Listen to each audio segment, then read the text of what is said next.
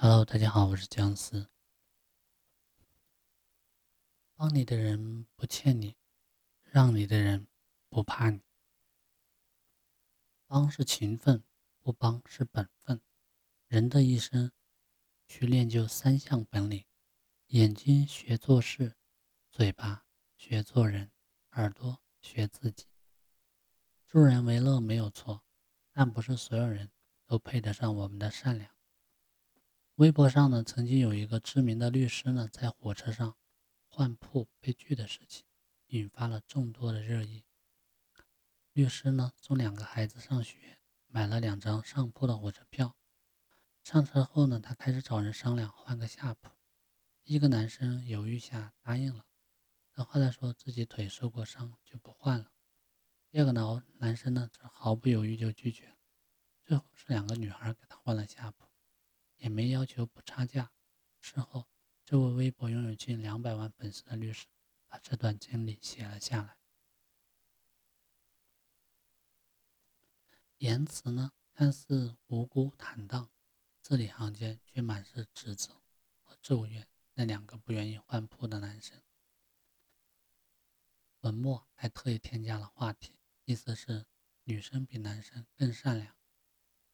没想到这篇。火车换铺有感一发出呢，就遭到网友们的一致的 diss。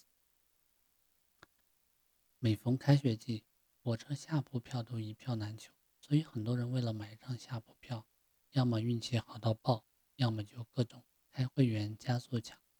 这个律师带着两个孩子，不巧也买的是两张上铺票，觉得找人换个下铺是理所应当的事。可凭什么一句“我带着孩子不方便”？就能大摇大摆的换走别人辛苦抢到的下铺呢？别人帮忙就是好心肠善良，别人拒绝就是心肠坏真歹毒。这般待人律己的态度，足以反映一个人的修养和品行。现实生活中，道德绑架的情形每天都在上演。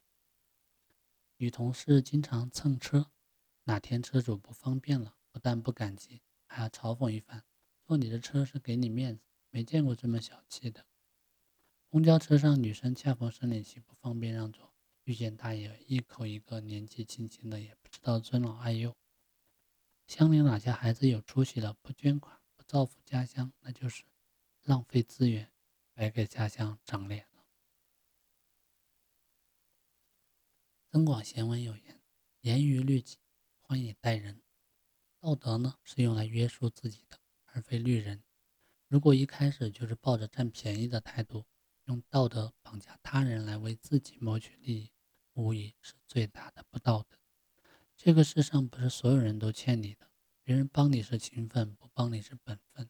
别把什么事儿都看成是理所当然。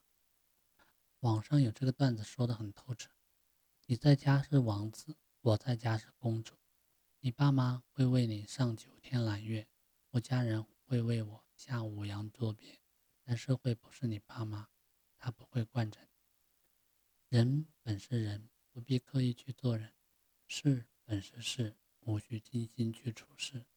做好自己，己所不欲，勿施于人。珍惜才让步，看重才妥协。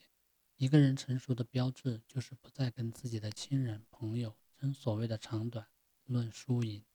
不管什么时候，他们对内极尽温柔，处处迁就；对外淡定从容，不争不扰。因为珍惜，所以让步；因为看重，所以妥协。晚清名臣左宗棠很喜欢下围棋，而且棋艺高超，少有敌手。一次，他微服出巡，看见一位老者摆着棋阵，旁边立着“天下第一棋手”的招牌。左宗棠不服，便立刻前去与老者对弈。没想到老人破绽连出，三盘皆输。左宗棠自信满满，兴高采烈地走了。没过多久呢，左宗棠班师回朝，又路过此地，于是又和老人下棋。但这次呢，左宗棠竟然三战三败，被老人打得落花流水。左宗棠大感讶异，老人笑着回答。上回你有任务在身，要率兵打仗，我不能挫你的锐气。现今你得胜归来，我当然全力以赴，当仁不让了。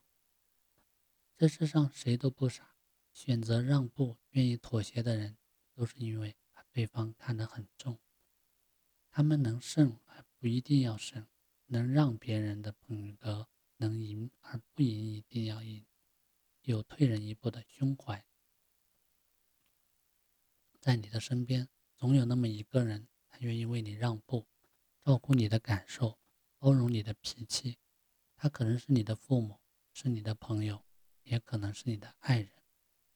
父母包容你，因为他们活着一天，你就是孩子；爱人包容你，因为害怕吵赢了架，输了感情；朋友忍让你，因为不想争赢了道理，弄丢了情谊。不管是谁，不要把对别人，不要把别人对你的好当成理所当然。也不要把他人的忍让当做软弱。你要明白，这个世上谁都有私心，没有人愿意委屈自己去向另一个人低头。让你的人不怕你，因为看重这个关系，珍视这段感情，所以宁可扮演输家，也不去打败自己爱的人。我身边一位结婚七八年的朋友曾这样说过：“都说我口才好，但我在家。”吵不赢任何人。试想一下，谁在外边还没有一点委屈呢？但他也有一堆的道理可以争论。但跟爱的人比起来，输赢没什么大不了。所以，不要看不起忍让你的人，也不要无视包容你的人。对他们来说，因为珍惜才足够珍贵。人性最大的恶是不懂得感恩。东野圭吾曾说。这世界上唯有太阳和人心不可直视，最高深莫测的是人心，最欲壑难填的是人心。大一哥朱之文出名后，给家乡修了路，翻新了幼儿园，当地有的村民不依不饶，还要他给村里每人买一台车，外加一万块钱才称得上好。不懂感恩的人只知道无休止的索取，不知道回报。就算你付出再多，人觉得是亏欠他。生而为人，心怀感恩是每个人应有的良知和品性。你不必滴水之恩就涌泉相报，但那些帮过你、教过你、陪伴过你的人，千万不要忘记，因为人与人之间都是相互的。你对别人好，别人才会对你好。曾国藩与老师。穆彰阿的情厚深谊，深厚情谊，至今仍为人所津津乐道。曾国藩年少进京赶考，位高权重的穆彰阿十分欣赏他，将其纳入自己门下。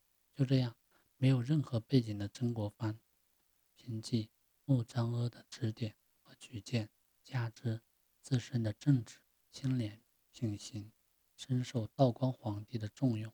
十年内。连连高升。后来穆彰阿失势，很多人急着与他划清关系，唯有曾国藩感激其当年提携之人，经常前去探望。即便后来穆彰阿去世多年，曾国藩仍不忘旧情，时常接济穆氏后人，甚至主动帮忙修缮穆家旧宅。曾国藩因为非凡的气度和胸襟，所以一生无论是修身。齐家治国平天下都足够出色。人生一路有人帮是好事，不管恩大恩小，会多会少，都要心存感激。